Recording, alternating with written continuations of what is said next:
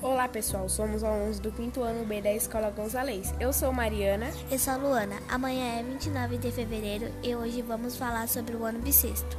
Você já deve ter notado que de 4 em 4 anos, o mês de fevereiro ganha um dia a mais, passa de 28 para 29 dias. E é claro que é uma boa razão para isso. O sistema que usamos para contar o tempo é o calendário gregoriano, que surgiu com base no movimento de rotação da Terra.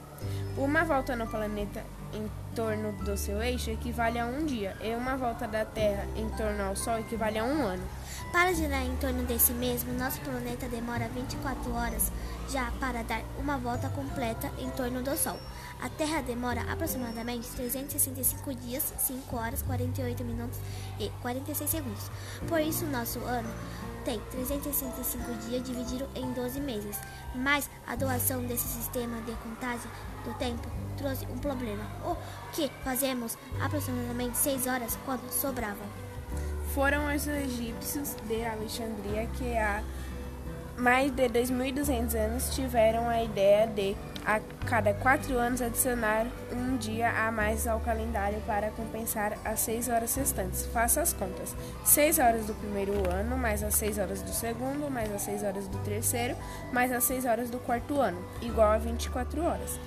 Dá um dia certinho, que a cada quatro anos aparece no calendário como o dia 29 do mês de fevereiro.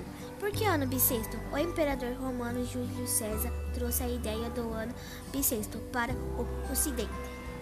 Ele só não sabia em que parte do ano colocar o dia que estava sobrando, então ordenou que ele fosse o dia sexto antes das calendas de março.